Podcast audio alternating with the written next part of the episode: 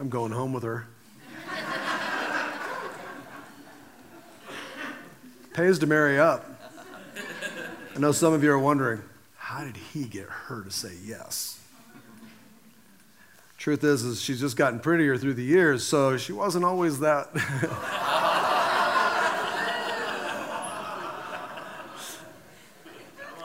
Praise God for that. Thank you, honey. That was beautiful.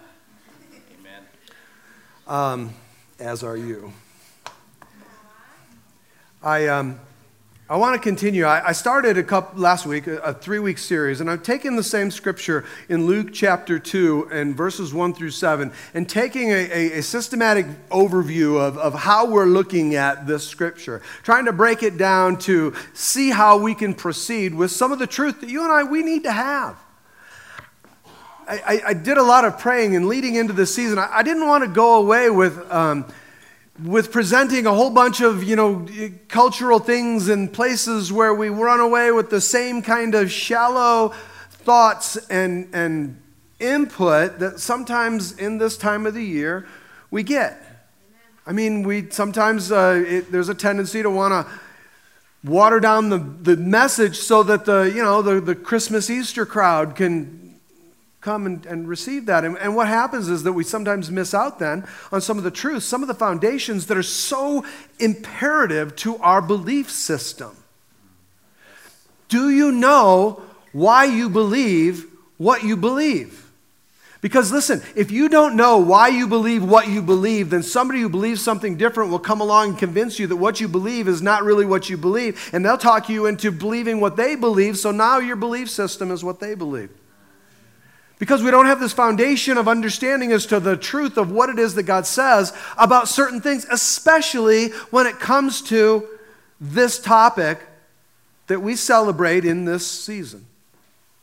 And I want to read to you uh, again these scriptures in Luke chapter 2, in verses 1 through 7. If you have your phone, you can open it up to the app. You can follow along. There's some notes in there that you can follow along with as well. And, uh, or you can follow on the screen here. In verse 1, it says, In those days, a decree went out from Caesar Augustus that all the world should be registered. This was the first registration when Quirinius was the governor of Syria. And all went to be registered, each to his own town. And Joseph also went up from Galilee to the town of Nazareth, to Judea, to the city of David, which is called Bethlehem, because he was of the house and the lineage of David, to be registered with Mary, his betrothed, who was with child. And while they were there, the time came for her to give birth. And she gave birth to her firstborn son and wrapped him in swaddling cloths and laid him in a manger because there was no place for them in the inn. Will you pray with me?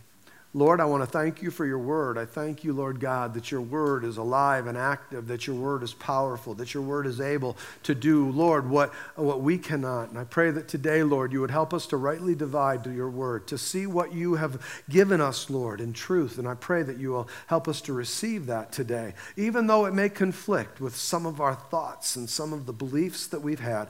God, if we're wrong, change our hearts.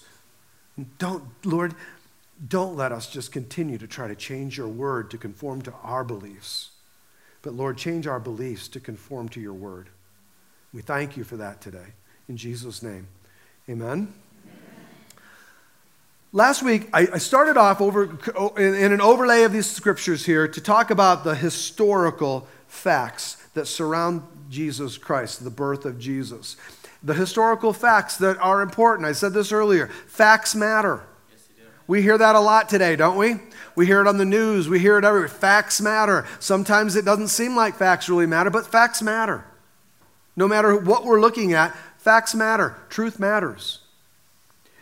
And so we've been looking at the last week, we looked at these historical facts, the historical truths, the things that are surrounding the birth of Jesus Christ. And while those things are very important, those things are not the most beneficial unless the facts move us to the theological, till it moves us to this place where we begin to have a, a, a theological view, a theological doctrine that we have in this area here, especially. The theological meaning of Jesus' birth. And the facts should move us into this theological aspect of what it is. What does that mean? So, in those facts, the theolo- theological means this. In regards to those facts, what does it mean? Okay, all those facts being true, what does it mean? What is God doing in all of this? What is God trying to accomplish? What is God trying to achieve through the birth of Jesus Christ? Why did Jesus come? And, church, we should know the answers to those things.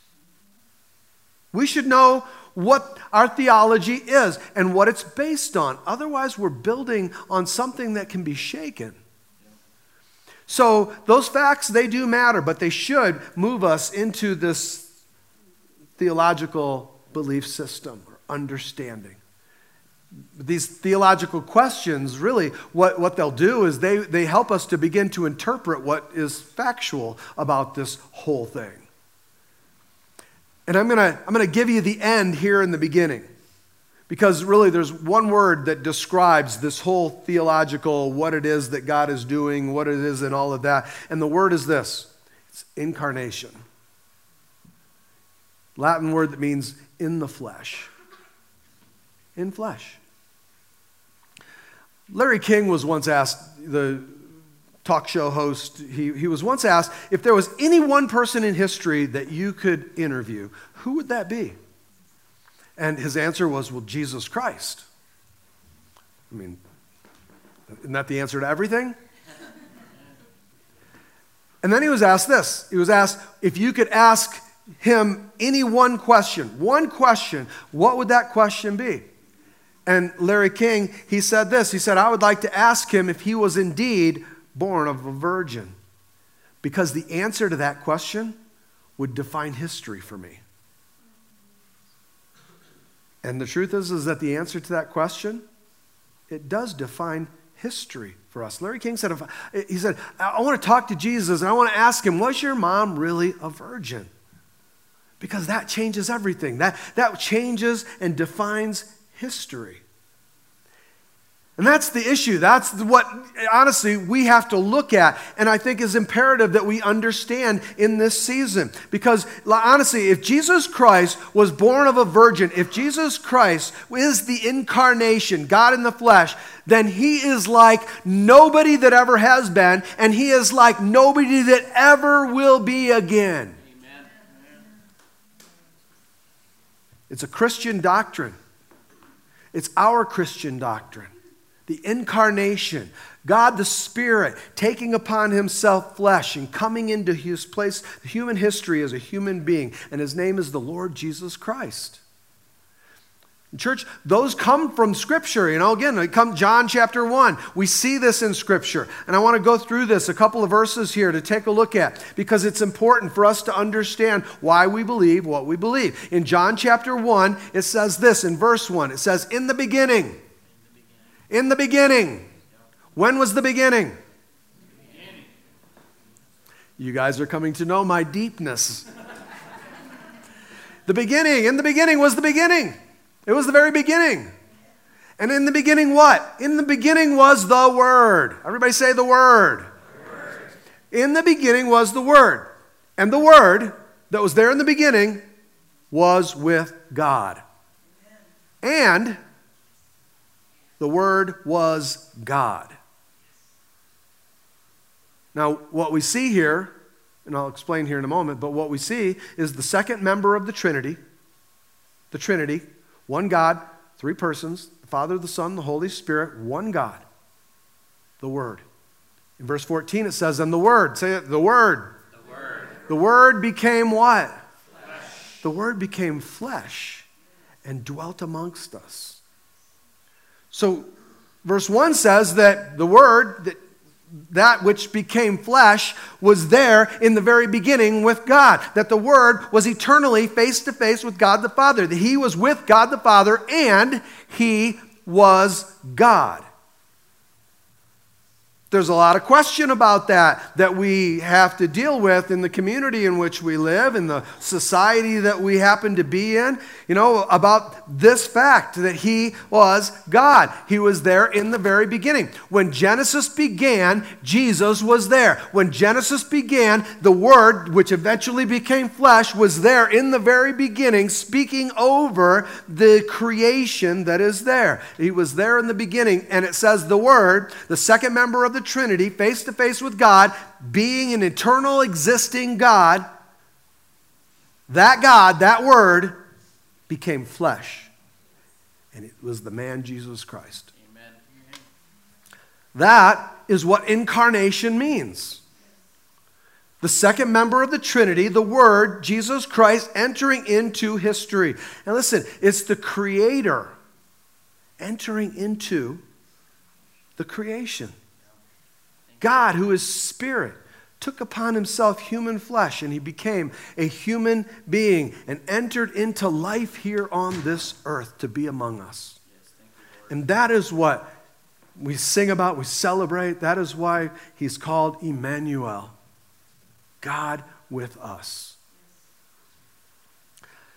Now, again, those are that's Christian doctrine. That's, that's, our, that's our theological beliefs. But why are they our theological beliefs? What do we do with the facts? And what do we do? How do we, how do we bring all of this together when there are so many confusing things that are out there today that want to uh, convolute all of this, that want to just mess us up and mix us up with all sorts of things that are not biblical, but they seem like they you know, and a lot of that comes because we don't know why we believe what we believe. So, as I've been studying and going through all of this, I, am going to share with you some questions that I know many of you have. Now, again, we're here, we're in church, you're sitting in a Christian church, so more than likely you're not going to want to admit that, oh, I don't, I, I don't have questions with that. The truth is, is that many of us have questions with these things because these things that we're going to talk about have permeated the church. And when we don't know what we believe and why we believe it, most of the time, we have allowed ourselves in our belief systems to believe something that isn't necessarily true. And so I wanna, I'm going to take the time today, and I'll share at the end why I think that this is so important that we understand that. I'm going to ask you some questions today, and there are some of you that are going to go, when, you, when I ask you the question, you're going to go, duh. Don't go, duh, till you've been through the entire explanation of why I'm presenting these questions. Because some of us may find that we have some confusion in the foundations of our, especially when it comes to this the incarnation and the virgin birth of Jesus Christ that Luke describes in chapter 2 in verses 1 through 7. So, the first question that I want to uh, talk about is this In the virgin birth, did a person become God? Now, again, this is a common question one that, you know, again, will, a lot of people will, you know, you know the answer, but did, did a person become God? And the answer is emphatically no. There, listen, church, there is a huge difference. And I'm going to ask you, some of you have been taught some different things. I'm going to ask you not to shut me out just because what I'm saying is different than what you were taught. Okay? Have an open mind. If there's scripturally things that you see, biblical things, don't bring me other books, bring me the Bible. And if there's things that you can biblically show me that what I'm sharing with you is not true, I am more than happy to hear that because I want truth. I don't want Mark's version, I want God's version. But don't use other books to try to bring forth what you would have as a philosophy or a biblical doctrine when we need to have biblical doctrine. So, did a person become God? Listen, church, there is a big difference. There is a huge difference between a person becoming God and God becoming a person. Huge difference.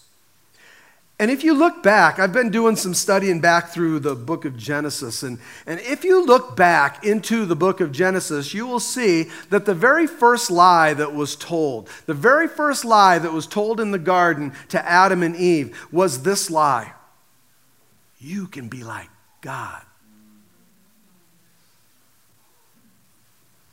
That's what he told them. That first lie, you could be God. And listen, there are a lot of religions that teach that you can be God. Okay? Our Mormon friends have been taught that. It's, a, it's one of their doctrines. Hinduism will teach you that. Eastern religions, they will say that through karma, in, in karma, through cosmic progress, you can pay off your karmic debt and you can become one with the divine. You, in fact, in, in effect, become divine you become godlike. And this is one of these teachings that we're seeing becoming more and more prevalent, especially in this place of, of nature loving and all of that. A lot of these, a lot of people that have taken on some of these unknowingly new age philosophies, spirituality, or, or Oprahisms. That eventually, what they say ultimately is that Inside of each and every one of us, there is a spark of the divine. And I know that to some of you, that even sounds right. well yeah, there is. There's a spark of divine. And, and it's telling us in that, that in you is the divine. And what happens is that people don't, they don't believe in, in this teach, they do not believe in a personal God that actually has a name. They believe in what's called pantheism. They believe that all creation is endowed with this divine cosmic force. All of creation is not a reflection of God, but is in part God. And therefore, you don't have to go out to God. You can go into God. You don't press out to God. You, you can go into God that's within you. You press into self by, by transcendental meditation, by spirituality, by yoga. Church, I know we don't like to hear those things, but those are, those are things that people use to help us connect with the divinity that's within us.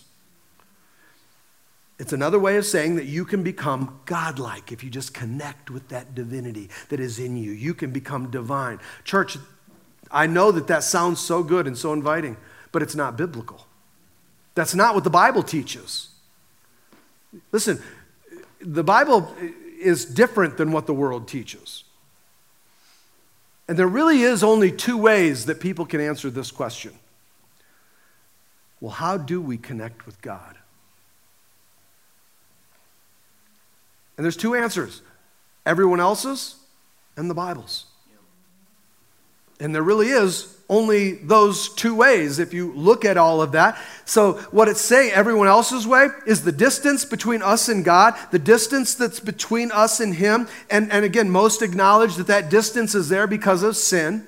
But the distance that's there between us and God, it can be closed by us ascending towards God. Whether you're looking at the divine that's in you, whether you're that divine, whether you're looking at a tree, whether you that we ascend towards God through an increased level of morality or reincarnation or paying off our karmic debt or we we become better, we become reincarnated as a more perfect being. We have all of these things, but it's all about works. It's about pride. It's about you and I. We rise up to God. We draw near to Him. We come to Him. We become closer to God.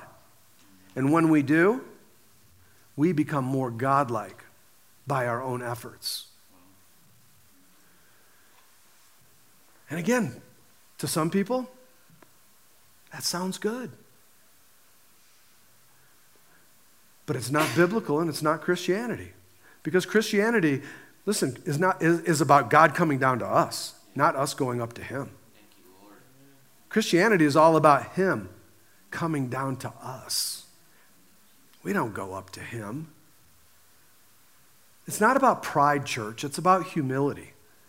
It's not about what we do, it's about what He did. It's not about us earning his favor, it's about him sharing grace to give us that favor.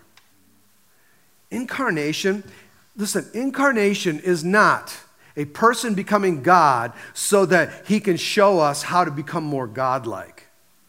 It's God becoming a person so he can show us how much he loves us, how much he came to be with us, and to bring forth a connection with God again, to reinstate and to restore and reconcile this broken relationship. God came to us. That's what we celebrate through the virgin birth and the incarnation of Emmanuel. Amen. Second question that I want to ask you or look at today Did Jesus come into existence at his birth? Hmm. Did Jesus come into existence? Meaning that Jesus did not exist before his birth. Some religions will teach that. There are, and again, it's one of those that has uh, permeated the church in different places and in different things, different denominations. And, and again, Jehovah Witnesses, they, they say God is not an eternal God, that Jesus is not an eternal God, that he is a created being who came into existence at a point in time.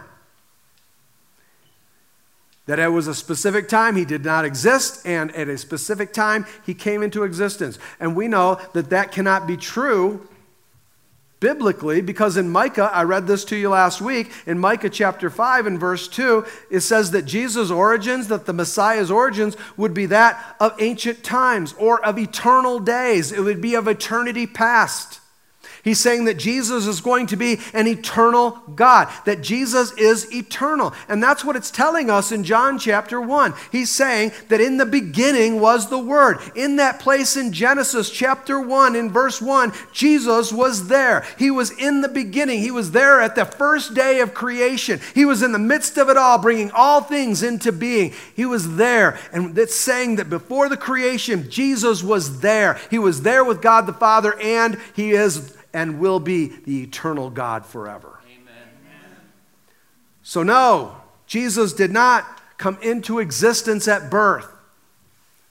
Church, this is what happened. The second member of the Trinity entered into human history as the man Jesus Christ. And that's what happened at the virgin birth. That's what transpired.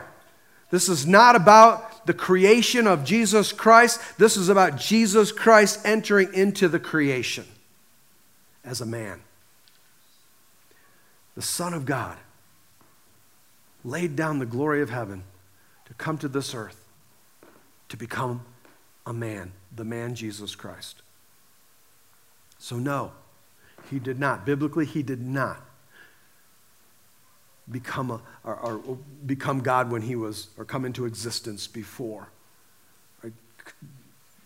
Jesus didn't come into existence at his birth. The next question is one that um, I know you may think that sounds silly.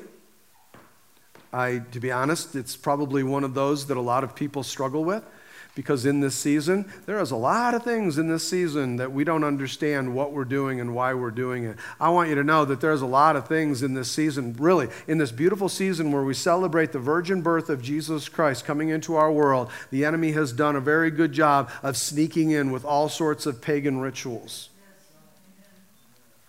And I want to encourage you I'm, not going to go into all that at this point, but you know what? You need to seek some of those things out. You need to do some study. You need to begin to find the meat of God's word by digging in yourself. Stop looking for me to give you everything that you need in your spiritual walk. You need to start looking into some of those things and finding out what God says and seeing if God doesn't want to turn your doctrine around. This is the question Is the incarnation, is the virgin birth, borrowed from pagans. If you've ever taken a secular religion class, then you have probably heard this. Many of you have probably heard this that Christianity borrows its ideologies of things like the virgin birth and the incarnation from pagan mythology. And, and again, it's, it's not true. And one of the, the reasons that it's one of the reasons that it's not true is that the scripture teaches us that the virgin birth, it teaches the virgin birth was it predates mythology. It predates Greek mythology, Hindu mythology. It, it, predates all of that. You can read in the scriptures, you can read about Greek mythology, and you can read about Hindu mythology, and you can read about all these different things about gods and goddesses that, that came down to earth and came to be, and they visited this earth. But if you really stop and you look at it, it's not that they're deity, it's not an incarnation. What it is, is they're more like avatars, they're, they're released souls that were released to come to this earth. And, and church, it's not an incarnation. And I, let me just say, I don't believe any of it. Because I believe, and I'll show you, that the scripture predates all of those mythologies. You know where the first reference to Jesus Christ is mentioned in scripture? First mention of the Savior, of the Messiah, is in Genesis chapter 3. In Genesis chapter 3 and verse 15, man and women, they were, man and woman, they were in the garden and they had sinned, and God came to them, and God starts to share with them what the consequences of that sin is going to be. And he starts to tell them what's going to happen. And then he turns and he and in that moment, he says, But listen, I'm going to leave you with a promise. And he promises that there was going to come uh, one who would be our Savior. He says that there's going to come, and the seed of the enemy, his seed, was going to be at enmity with her seed, the seed of woman. Right? That's what he says in there. And isn't it amazing that if you go through the rest of the book of Genesis and if you go into the Old Testament, that you find that these books in the Bible are patriarchal books and they trace family line, family history through the male line. This man begot these sons. This man begot these, and this man begot these. That's the way that the scripture it shares history. It shares that, that, that line, that trace that goes through men. That's what God does in the scriptures. Like it or not, that's what he does. And in Genesis chapter 3 and verse 15, he insinuates that, okay, this has all been lost and these are going to be the consequences, but I'm going to send a Savior. I'm going to send him and he is going to come and he will be of the seed of woman. He's hinting, he's giving us this view that one is coming and he's going to have a mom. He's not going to have a dad. Nothing's mentioned about his dad. Again, I think it's this first hint towards Jesus Christ being born into this earthly realm, having a mother, but no father. Even Joseph. He wasn't his biological dad, he was an adopted dad.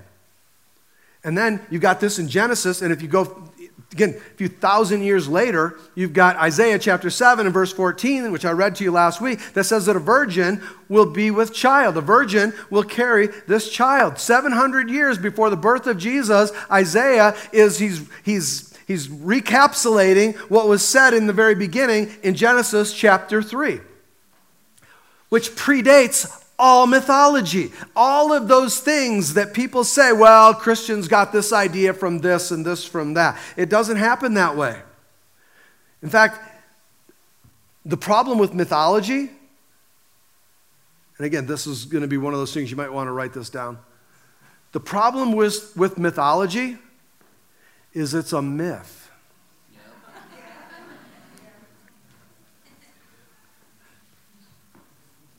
Hey, you know what? And, and again, I know that people believe some of those things, but one of the things that is true is there is absolutely no factual basis to any of those mythologies.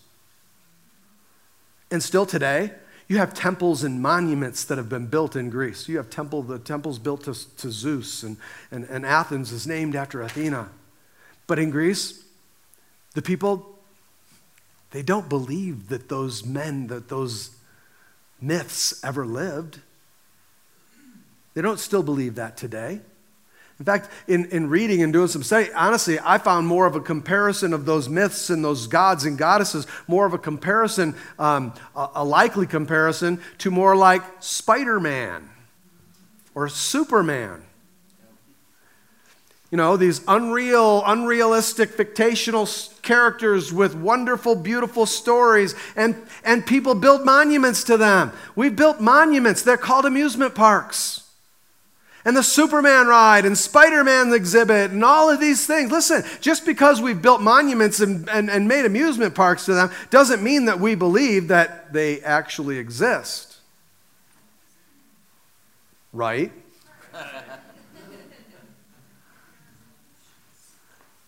No, I, I mean, you know, a, a, little boy asks his mommy, Where does Peter Parker live? Oh, honey, he lives in Milwaukee. Really, mommy, really? No. no, it, it's mythical.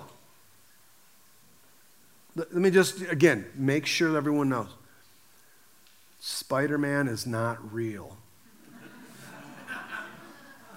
All right? For some of you, I just broke that to your children, so now you don't have to worry about it. Superman, he's not real. We know that, right? Zeus and Athena are, not real. In essence, they, they were the superheroes of that day. But, church, let me say this the story of Jesus Christ is not about a mythical superhero who had a really cool story. He was actually a man that was born of a virgin, and there are historical facts, evidence, and eyewitnesses that tell us that. It's factual. Listen, I, honestly, Christianity does not form its, its ideologies from paganism. Most paganism forms its ide- ideologies from Christianity. So, the next question, number four Did Jesus cease to be God when he became a man? When Jesus came into human history, when the Son of God came as the man Jesus Christ, did he cease to be God? Again, there's a lot of question around that. And I think that some of us, as we even search our own hearts, we would find that, wow, you know what?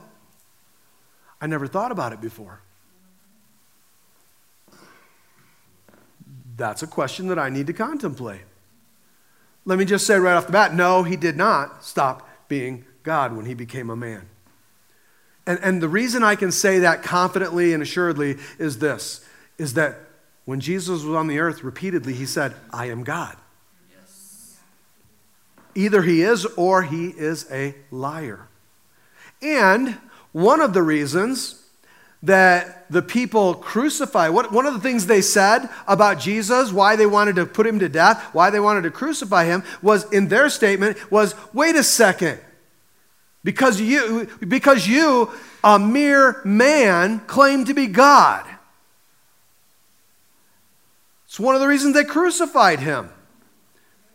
And Jesus emphatically, clearly, directly, throughout the entirety of his life, said this I am the only God. I am the one true God. So they killed him. Now, additionally, Jesus does things when he's on the earth that only God can do. I mean, Jesus does some crazy things when he's here. One of the craziest things that Jesus did that only God could do was Jesus, he forgave sin. Man, there's a story in Mark. If you've been going through the Daily Dig, then you just read this. There's a story in Mark where this man that needs healing comes to Jesus, and Jesus says to this man in front of all the religious people, he says to them, he says, Go. Your sins have been forgiven. And all the religious people got all twisted up. They, they got, I mean, they got their panties in a bunch. they, they just got all messed up and all confused. And you know the reason why they got so confused? Was because they understood this. They understood what that meant. They knew this. And this is why it was so confusing to them. They knew that, wait a minute, we only sin against God. And therefore, Only God can forgive sin. And the problem was that they were saying, So, what business do you have, Jesus, of forgiving sin? And the answer is that Jesus, the Word who was there in the beginning, is the God in whom we sin against, and therefore He is the God who's able to forgive us of that sin. It's the answer that we have. Jesus did all sorts of stuff. You know what? Jesus raised the dead. Jesus did so many miracles. He cleansed the lepers. He brought healing to those who were bound up. He, I mean, there was so many things. But one of the things that Jesus did was Jesus, the creator, came into the creation, commanded the creation, and the creation obeyed him. Think about it, church. With everything that we have the ability to do, there is nobody on this earth that can stop the waves or the wind. But Jesus, the Creator, when He spoke to the creation, the creation obeyed Him. Things that only God could do.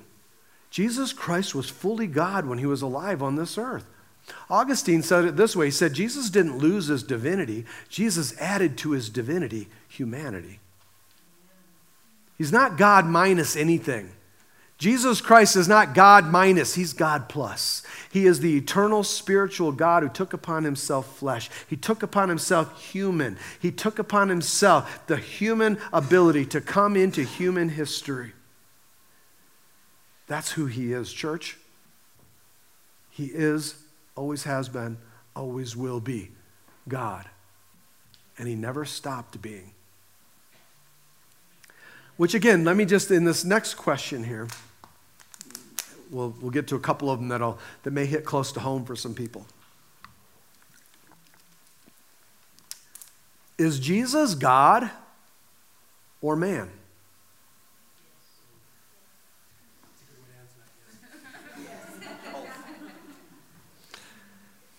Is Jesus in your, in your mind, in your heart, in your thoughts, in your theology, is Jesus God or is he man?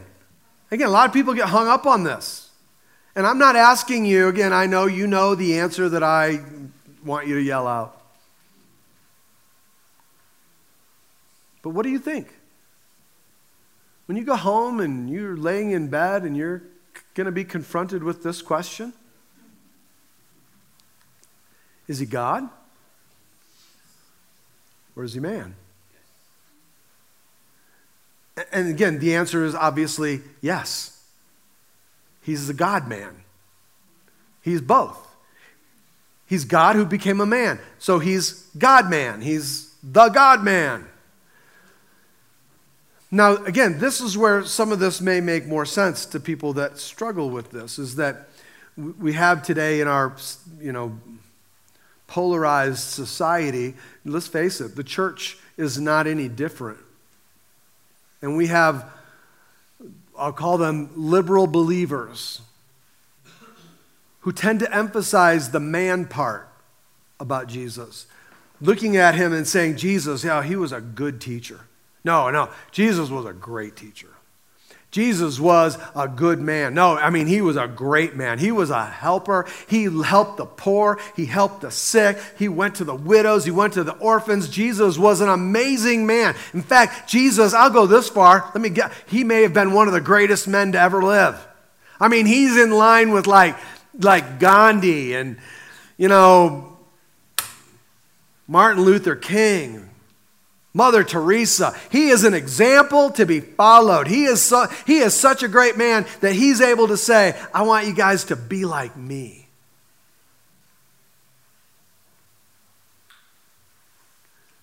Come on, that's where, isn't that where WWJD comes from? But you ask a liberal believer, but is Jesus God? Well, there's question about that. I, you know what, I haven't made up my mind yet. I'm not sure. I really don't think so. Well, okay, let me ask you this Did Jesus, the man Jesus, did he live without sin? Well, I mean, he probably lived with a lot less sin than I have. He was probably better than me, but I mean, come on, perfect? I don't think so. Did Jesus Christ die on the cross as a substitute for sin? Well, no. I mean, it was a tragic thing that happened to him, but it didn't really have to happen that way. Did Jesus Christ, was he resurrected from the dead? Well, now that is debatable. There is a lot of controversy around that. Those guards were not that good, and they were, you know, there's a lot of stories, and so I don't know. I, I, I don't think so. But he was a great guy. I mean, one of the best guys. He was an amazing man, one of the greatest that has ever lived in the history of the world. But they come to this place where it sounds very close to people will appreciate him for the man that he is, but deny his divinity. The place where, you know what? Again, he is a really great guy, but church, you got to realize this. We can say that, but even Jesus refused to accept that. Remember when the guy came to Jesus and said, Oh, good teacher, who, well, who, why do you call me good? Only God is good. And repeatedly through Scripture, Jesus said that He's God. Then, again, on the other side of that coin, we have the, the hardcore Christian fundamentalists who try to overemphasize the divinity even to the point where we almost lose sight of the humanity.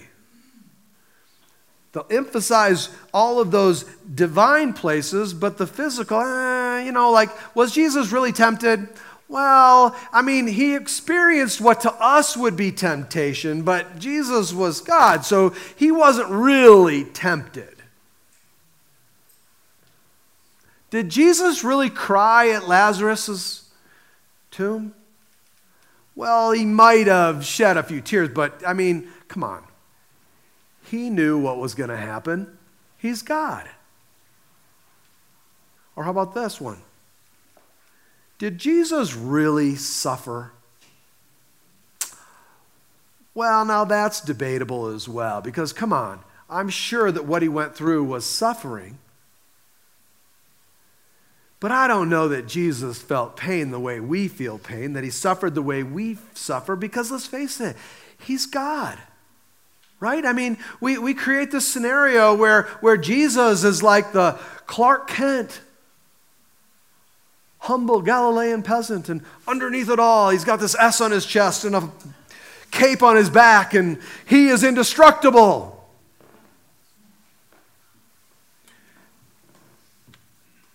Did Jesus just walk around during the day as a humble Galilean peasant and never really experience the suffering, never really experience the temptation like we do? See, church, in those aspects, you know, I mean, there are, there's a place where both are true. Both of those, because Jesus is fully God and he's fully man. And we can't take away from Jesus the part of the divine, nor can we take away the part of Jesus that's human. We need both. And both of those places are truth. They're truth. He is God. He suffered. He is God. He was tempted just as we did. He knows what we go through. He experienced it all, the Word of God says. He understands. We've got Jesus. Jesus is one person with two natures. He is fully God, he is fully man. It's not God or man, it's God plus man. He's the God man. So, move to a couple of questions that are going to probably strike close to home for some of you from the backgrounds that I'm sure many of you have come out of. And this is one of those questions that, um, again, uh, uh, it's almost difficult to say. I'll just give it to you. The question is this Did God have intimate relations with Mary?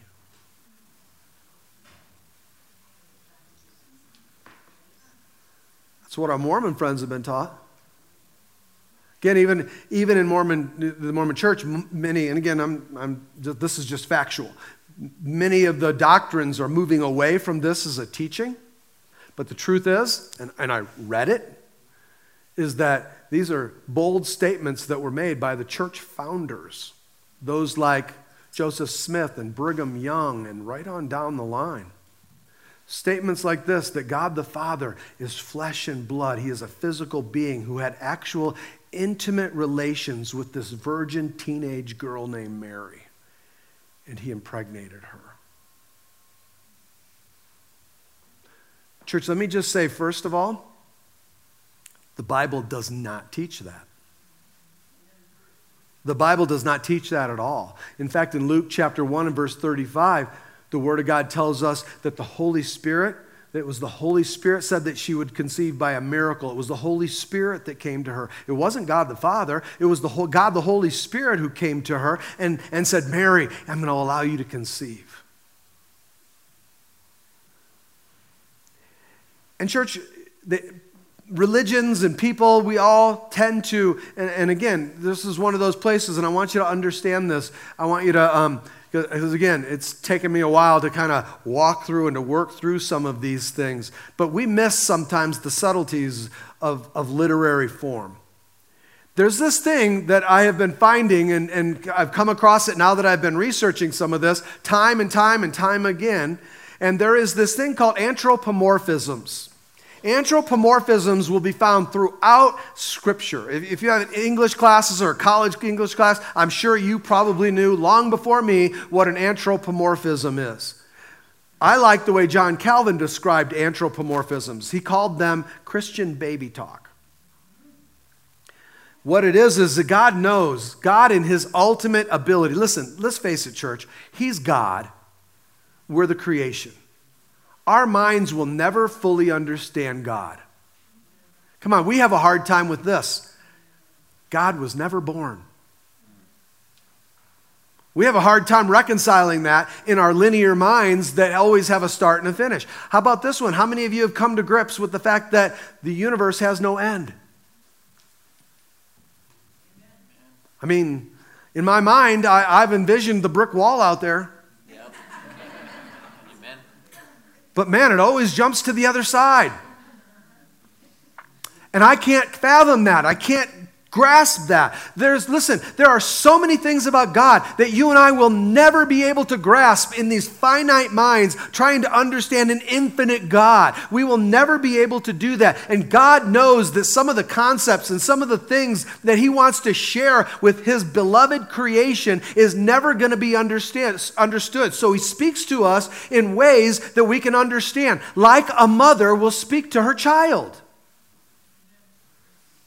Mom doesn't come home from college class and start telling her two year old all of the things that she learned. No, she breaks those things down and she shares with that little one things that that little one can understand in a way that that little one can understand. Think about it this way. So, again, we have to, there's some things in Scripture that seem to be diametrically opposed to each other. Things like this that when the Bible says, that God sees with his eye and reaches out to us with his arm, it does not mean that God has a physical body. All right? Listen, God, it doesn't mean God has a physical body. Jesus Christ came in a physical body. If, if God was in a physical body, Jesus Christ would not have had to have come that way. It doesn't mean he had a physical body. God the Father, in fact, does not have a physical body. Jesus himself in John chapter 4, Jesus said this. He said, You will worship him in spirit and in truth. And he says very clearly, and I looked at a whole bunch of different translations. I even opened up my Strongs and looked into the concordance. And what Jesus says is this God is spirit. He's spirit. And again, I think that we miss the fact that places in the scripture say God is not a man. And we miss these subtleties. We hear, well, God has an eye and God has an arm, so Bible also says that Jesus looked over Jerusalem and, oh, how I wish I could gather my children under my wing like a hen, like a, a mother chicken does with her chicks. Listen, that doesn't mean that he's a chicken.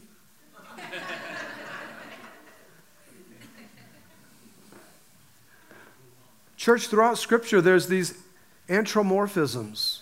Anthropomorphisms, God using, listen, God using language that He knows we can understand so that He can declare to us who He is. Otherwise, we would not even be able to fathom the realities of God, the things of God. Now, other religions, they miss that.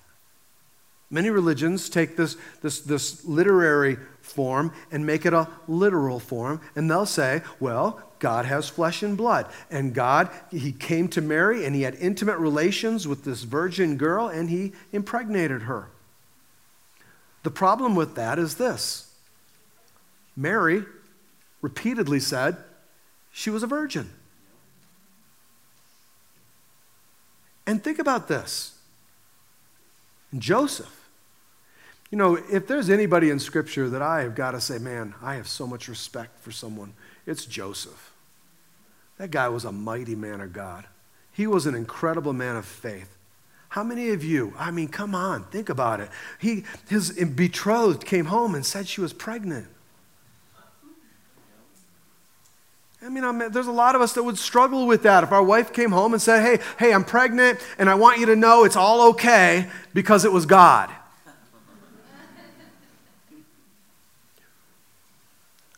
But Joseph is this honorable man waiting to consummate his marriage with his beloved virgin bride. Uh, what a horrendous thing to think that God violated his virgin bride, Mary, fornicated with her so that she could give birth to Jesus. How dishonoring would that be? Church, you know what? Again, that's horrible. And it's not biblical. Amen? Amen? Some of you are looking at me like deer in the headlight. We have to understand some of these things and know truth about them. We have to. The last thing, and, and again, this is one of those issues that we have to really come to grips with. This last thing is, uh, is one of those things that has, again, it has crept into the church in a lot of different ways through a lot of different things. And, and that is this What's it matter? What's the big deal? Is the incarnation, is the virgin birth a secondary issue? I mean, He's God. What does it all matter? And there are a lot of people in church history that have, have, have questioned this. What, it doesn't really matter. What is going on? In our day, we, listen, we have well known Bible teachers. We have well known, I mean, denominations that have taken this stand. Let me just say, not good ones that this whole thing, it doesn't really matter what is going on. It's a secondary issue. And I'm saying, no, it's primary. Listen, in, in, in the church, even in our church here, there are some issues in the church that are close handed primary issues. Issues that we must believe to be a Christian. Things that are not questionable, things that are doctrine, things that we have to believe to be a Christian. There are other things in the church that are secondary, open handed issues, things that we can discuss, things that we can debate, things that honestly we can go back and forth on, and we don't have to agree. It doesn't have anything to do with taking away our salvation, and nor should it be something that divides us, these secondary issues. Not that they're not important, but, church, the virgin birth is a primary issue. The incarnation is a primary issue. Well, well, why, Pastor Mark? What's the big deal? I mean, let's not make mountains out of molehills here. What do we lose? I mean, he's still God. Come on, it doesn't really matter. What, what, what's the big deal? If Jesus' mom wasn't a virgin, what's the big deal? In church, it's a big deal. These are some of the things that we lose if that's not true. If she wasn't a virgin, if there was not Jesus, Emmanuel, that was born from a virgin, then, church, the Bible can't be true. The whole Bible can't be true. Because the Bible keeps telling us that a virgin would be with child. And Gabriel, the angel, comes and through the Bible tells us that Mary was that virgin that would be with child. And Mary continually tells us that she's a virgin. Church, if those things are not true, then the Bible isn't true. And we have completely been totally sideswiped and believed a lie through the entirety of the New Testament. If the virgin birth isn't true, it also means that Scripture has not yet been fulfilled that the scriptures are unfulfilled. That means, listen, if this was not the virgin birth, then somewhere at some time, somehow, there is a virgin that's going to give birth to Emmanuel in a little town of Bethlehem. Somewhere, somehow, that's going to happen. And that also means then that the Savior has not come and our sins are not forgiven.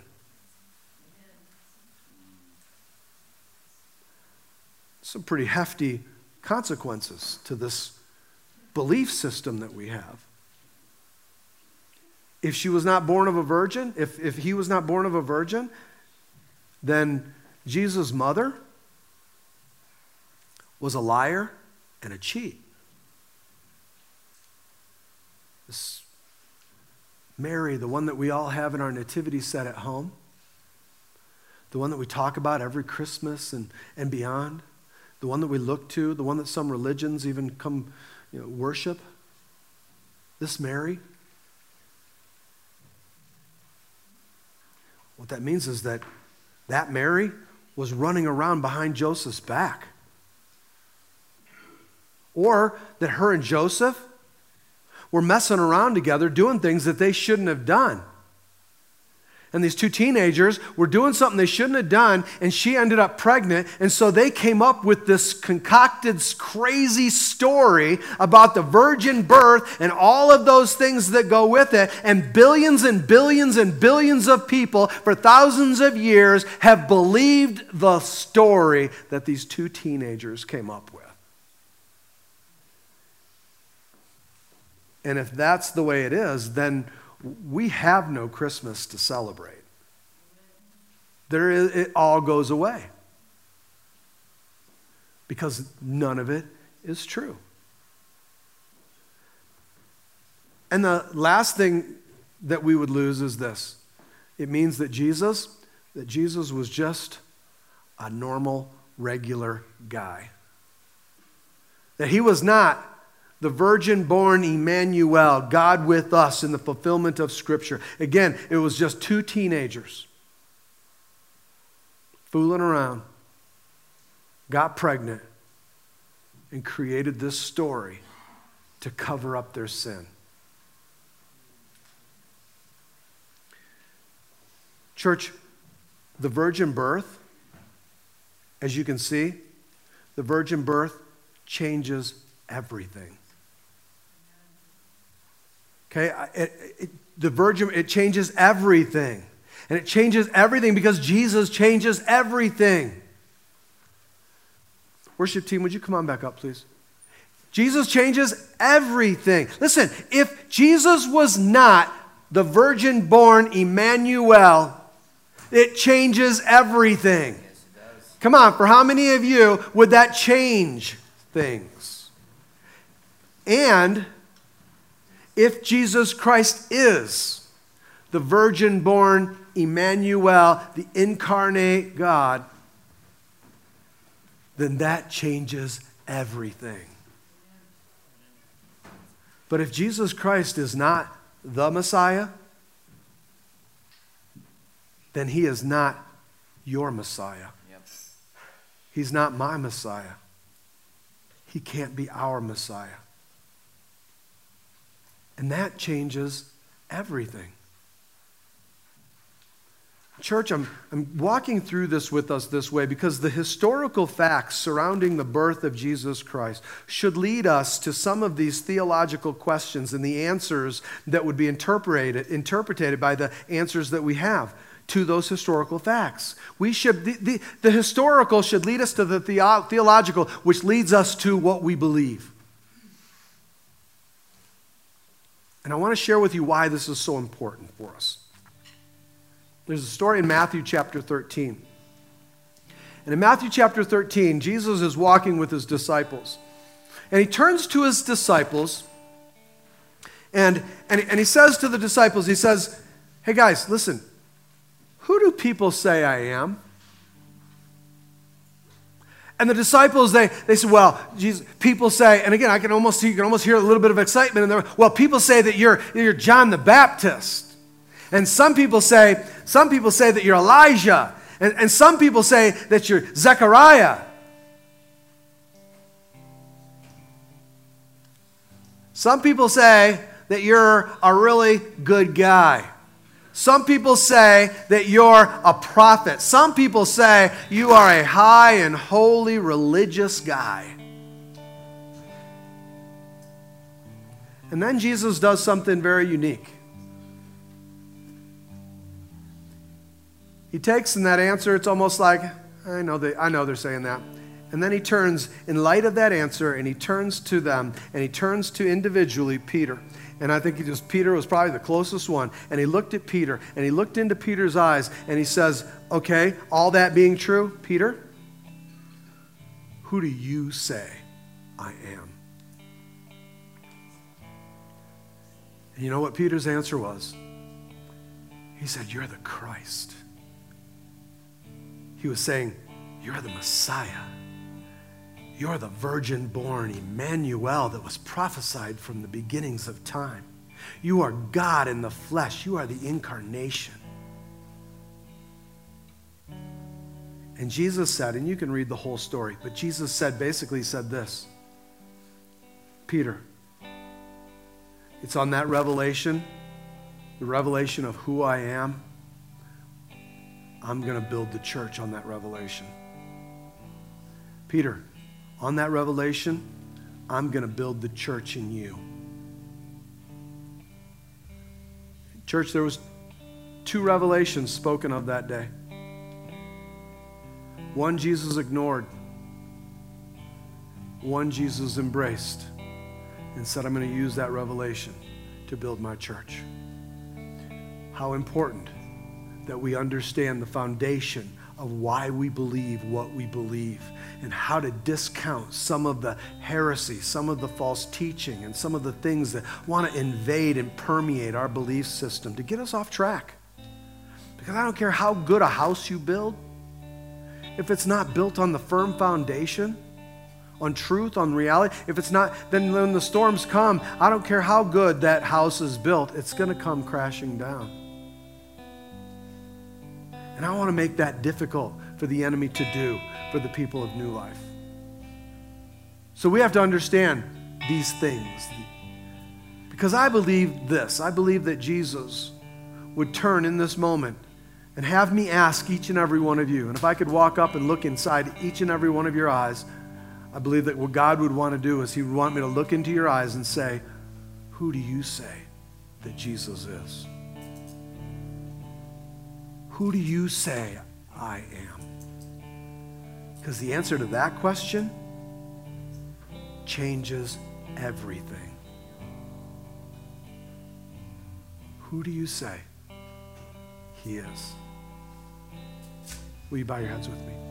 Lord, in the name of Jesus Christ, we come to you and thank you, Lord. You are gracious and good, and I thank you, Lord, that you're the living God that came for us, that you came to be our Messiah, that you came, Lord God, to be God Almighty for us, that, Lord, through you we could find life and life more abundantly. I thank you, Lord God, for the grace that you pour out in this day. I thank you, Lord, for the place of truth that you have in our hearts. I pray, God, for men and women in this place. Lord, your word declares also that those who call upon the name of the Lord shall be saved. Those who call upon the name Emmanuel, those who call upon the risen God, those who call upon the God man Jesus, the Christ Messiah, shall be saved.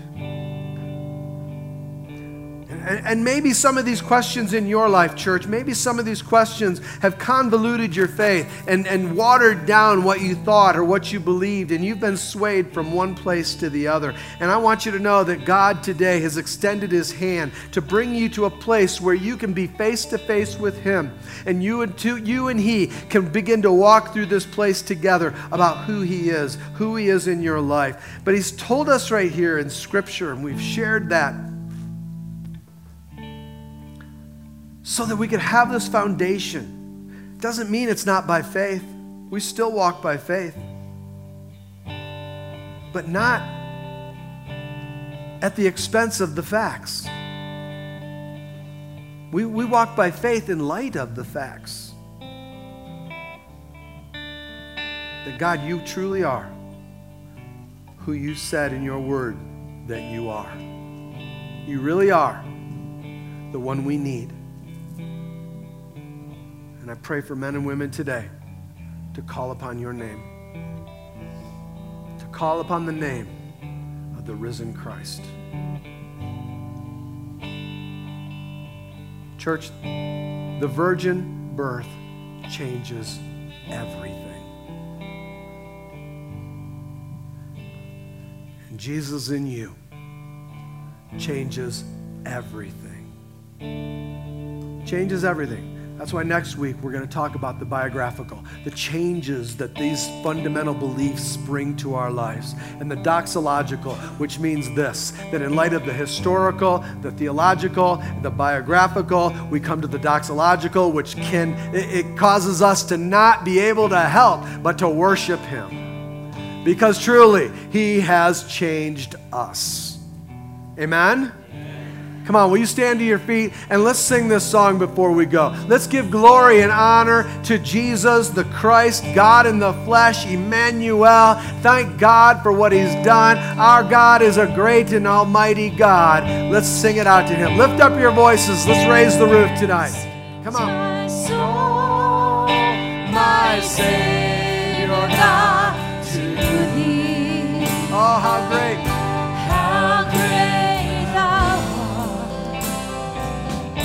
Lord. How great Thou art! Dancing my soul I sing to thee. Yes, Lord, how great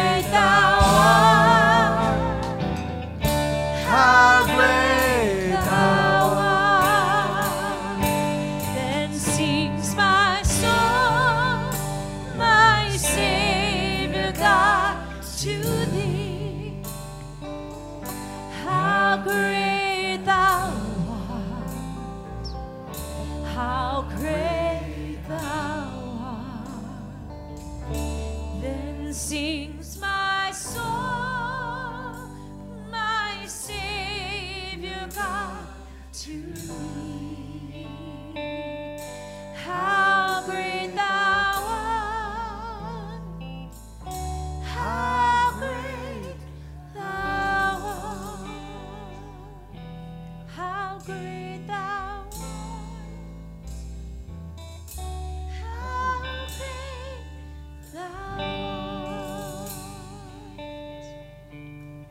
Is great, isn't he?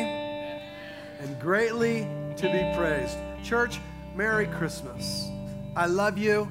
I pray God's grace over this season at your home and in all that you do. But I pray that the truth, the reality of Christ be born in your thoughts, in your theology, in your life. God bless you. I love you. Don't forget, tonight is our volunteer Christmas party. I'd love to see you. Please make plans to be there. Church, God bless you. I love you. Go be the church. Amen.